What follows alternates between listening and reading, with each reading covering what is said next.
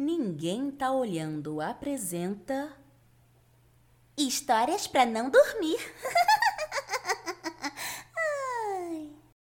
Olá, olá, olhinhos que nada veem, que prazer estar falando com vocês. Aqui é a Isa e esse é mais um episódio de Histórias para não dormir. Que emocionante. Primeiramente, eu gostaria de me desculpar pela demora e dizer que a gente está tentando bastante, mas que os tempos andam um pouquinho difíceis e por isso vou aproveitar rapidamente para dizer a vocês que acabamos de abrir uma campanha no Catarse, uma campanha de doações para que quem puder e quiser possa contribuir para o nosso canal continuar vivo e com força total, beleza? Então, se não for te fazer falta, se você puder contribuir, se você achar que a gente merece esse incentivo, a gente agradece desde já. Esse tipo de incentivo ajuda a gente a produzir o conteúdo com muito mais qualidade e com muito mais frequência, o que é fundamental, certo? Então, fica aí a dica, fica aí o pedido, fica aí o jabá, beleza? Hoje a gente vai fazer uma histórias um pouquinho diferente. Essa história foi muito pedida por vocês, por muita gente, e é uma das minhas creepypastas preferidas, então eu decidi dividir esse episódio em duas partes para que vocês consigam curtir sem perder nenhum detalhe, beleza? Sem mais delongas, vamos para a história. A Casa Sem Fim Primeira parte Deixa-me começar dizendo que Peter Terry era viciado em heroína. Nós éramos amigos na faculdade e continuamos sendo após eu ter me formado. Note que eu disse eu. Ele largou depois de dois anos mal feitos.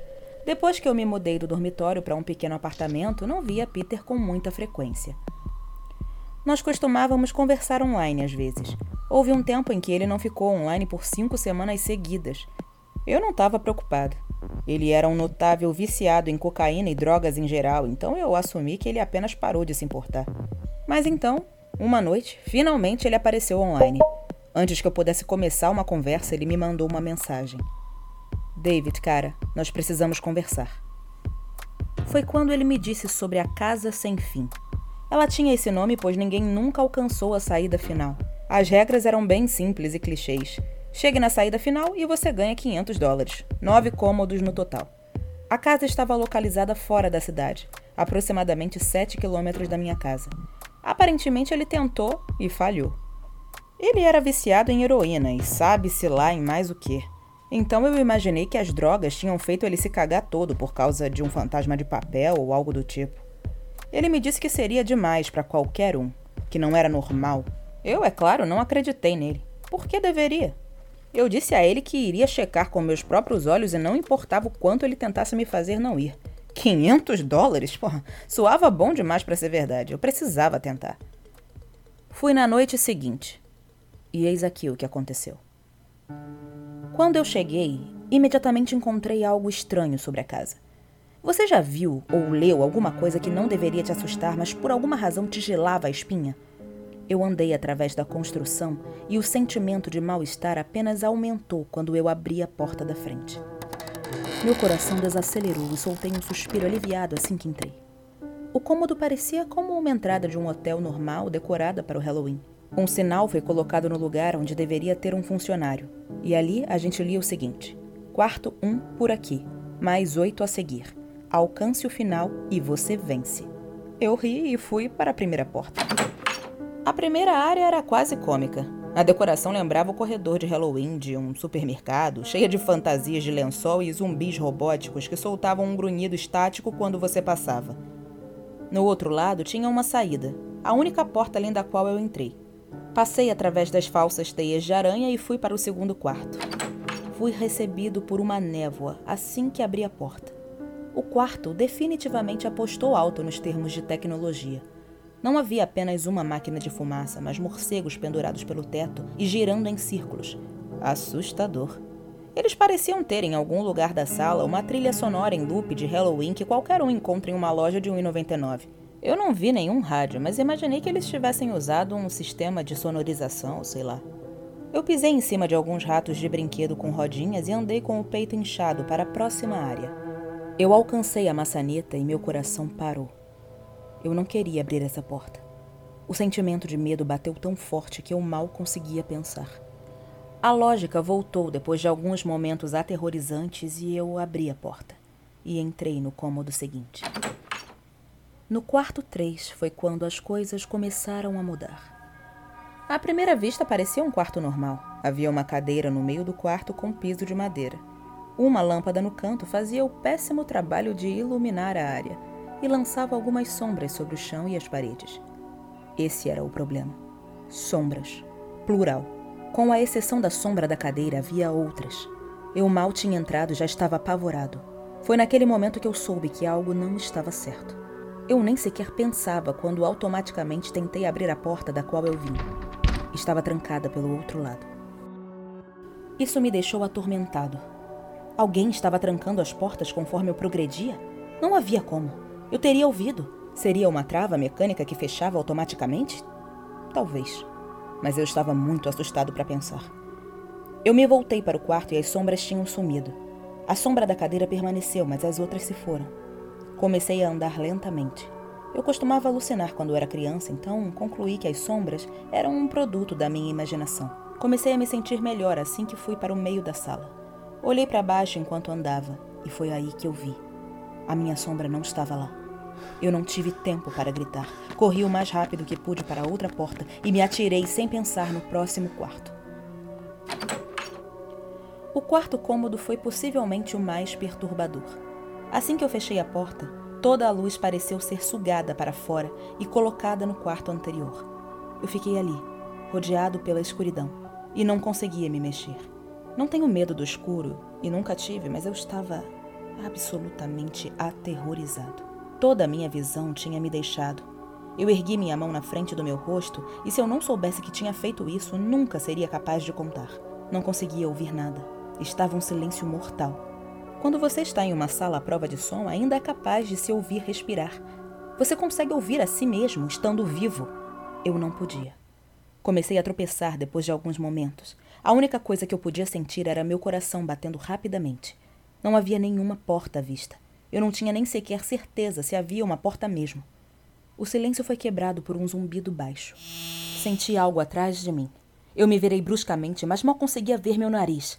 Só que eu sabia que era lá. Independentemente do quão escuro estava, eu sabia que tinha algo lá. O zumbido ficou mais alto, mais perto. Parecia me cercar, mas eu sabia que o que quer que estivesse causando o barulho estava na minha frente, se aproximando. Dei um passo para trás. Eu nunca tinha sentido esse tipo de medo antes. Eu realmente não consigo descrever o verdadeiro medo. Não estava nem com medo de morrer, mas sim do modo com que isso iria acontecer. Eu tinha medo do que a coisa reservara para mim. Então as luzes piscaram por menos de um segundo e eu vi. Nada. Eu sei que eu não vi nada lá. O quarto estava novamente mergulhado na escuridão e o zumbido era agora um guincho selvagem. Eu gritei em protesto, não conseguiria ouvir o barulho por mais um maldito minuto. Eu corri para trás, longe do barulho, e comecei a procurar pela maçaneta.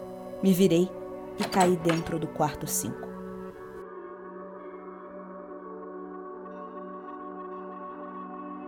Antes que eu descreva o quarto 5, você deve entender uma coisa. Eu não sou um viciado. Nunca tive história de abuso de drogas ou qualquer tipo de psicoses além das alucinações da minha infância, que eu já mencionei antes. E elas eram apenas quando eu estava realmente cansado ou tinha acabado de acordar. Eu entrei na casa sem fim limpo. Depois de cair do quarto anterior, minha visão do quinto quarto foi de costas, olhando para o teto. O que eu vi não me assustou, apenas me surpreendeu. Árvores tinham crescido no quarto e se erguiam acima da minha cabeça. O teto desse quarto era mais alto que os outros, o que me fez pensar que eu estava no centro da casa. Me levantei do chão, me limpei e olhei ao redor. Era definitivamente o maior quarto de todos. Eu sequer conseguia ver a porta de onde eu estava. Os vários arbustos e árvores devem ter bloqueado a minha linha de visão da saída. Nesse momento eu notei que os quartos estavam ficando mais assustadores, mas esse era um paraíso em comparação ao último. Também assumi que o que estava no quarto 4 ficou lá. Eu estava incrivelmente errado. Conforme eu andava, comecei a ouvir o que se poderia ouvir em uma floresta. O barulho dos insetos se movendo e dos pássaros voando pareciam ser as minhas únicas companhias nesse quarto. Isso foi o que mais me incomodou. Eu podia ouvir os insetos e os outros animais, mas não conseguia vê-los. Comecei a me perguntar quão grande era essa casa. De fora, quando eu caminhei até ela, parecia como uma casa normal. Era definitivamente na maior parte da casa, já que tinha quase uma floresta inteira. A abóbada cobria minha visão do teto, mas eu assumi que ele ainda estava lá, por mais alto que fosse. A única maneira que eu sabia que ainda estava dentro da casa era por causa do chão compatível com o dos outros quartos, pisos escuros de madeira.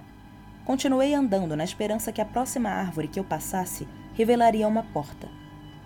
Depois de alguns momentos de caminhada, senti um mosquito no meu braço. O espantei e continuei.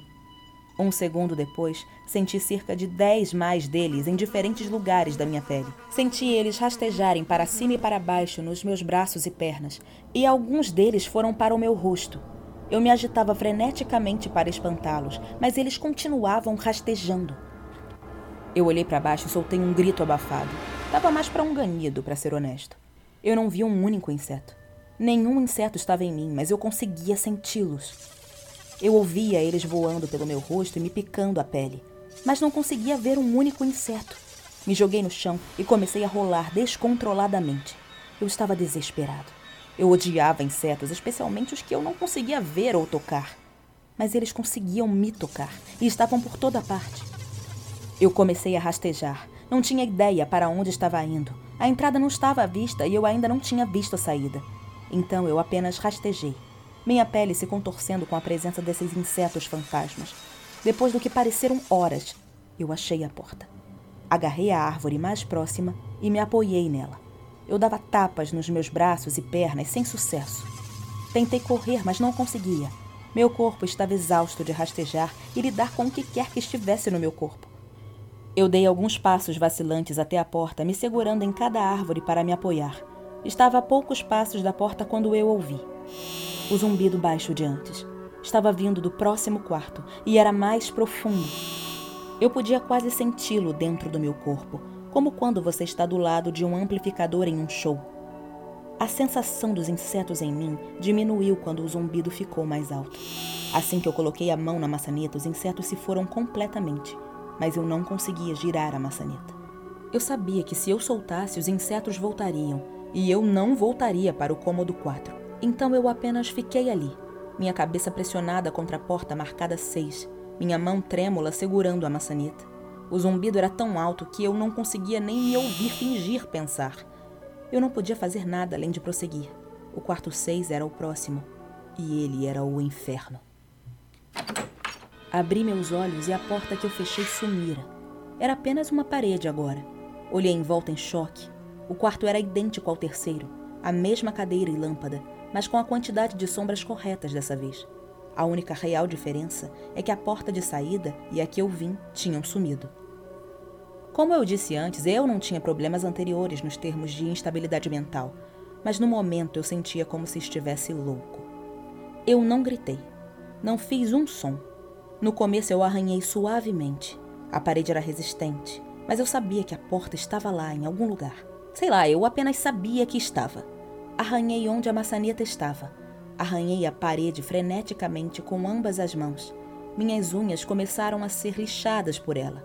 Caí silenciosamente de joelhos. O único som no quarto era o incessante arranhar contra a parede. Eu sabia que estava lá. A porta estava lá. Eu, eu apenas sabia que estava. Sabia que se eu pudesse passar pela parede. Você tá bem? Você tá bem? Pulei do chão e me virei rapidamente. Me encostei contra a parede atrás de mim e vi o que falou comigo e até hoje eu me arrependo de ter me virado.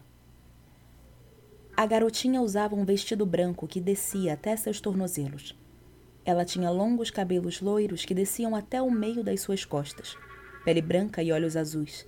Ela era a coisa mais assustadora que eu já tinha visto, e eu sei que nada na vida será tão angustiante como o que eu vi nela. Enquanto eu a olhava, eu via a jovem menina, mas também via algo mais. Onde ela estava, eu vi o que parecia com o corpo de um homem maior do que o normal e coberto de pelos. Ele estava nu, da cabeça ao dedão do pé, mas sua cabeça não era humana e seus pés eram cascos. Não era o diabo, mas naquele momento poderia muito bem ter sido. Sua cabeça era a cabeça de um carneiro e o focinho de um lobo. Era horrível e era como a menininha à minha frente. Eles tinham a mesma forma. Eu não consigo realmente descrever, mas eu via os dois ao mesmo tempo. Eles compartilhavam o mesmo lugar do quarto, mas era como olhar para duas dimensões separadas. Quando eu olhava a menina, eu via a coisa, e quando eu olhava a coisa, eu via a menina. Eu não conseguia falar, eu mal conseguia ver. Minha mente estava se revoltando contra o que eu tentava processar.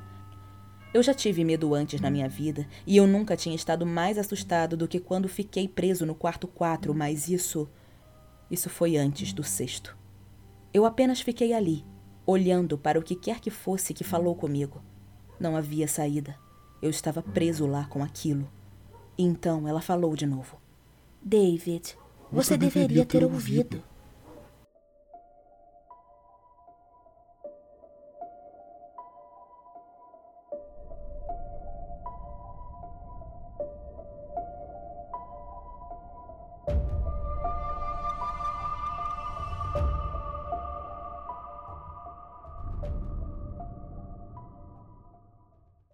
E aí, gostou da primeira parte? Tá muito afim da segunda? Então corre lá no Instagram nto.podcast, manda direct pra gente, comenta nas publicações, diz o que vocês acharam e semana que vem tem mais. A Casa Sem Fim, parte 2.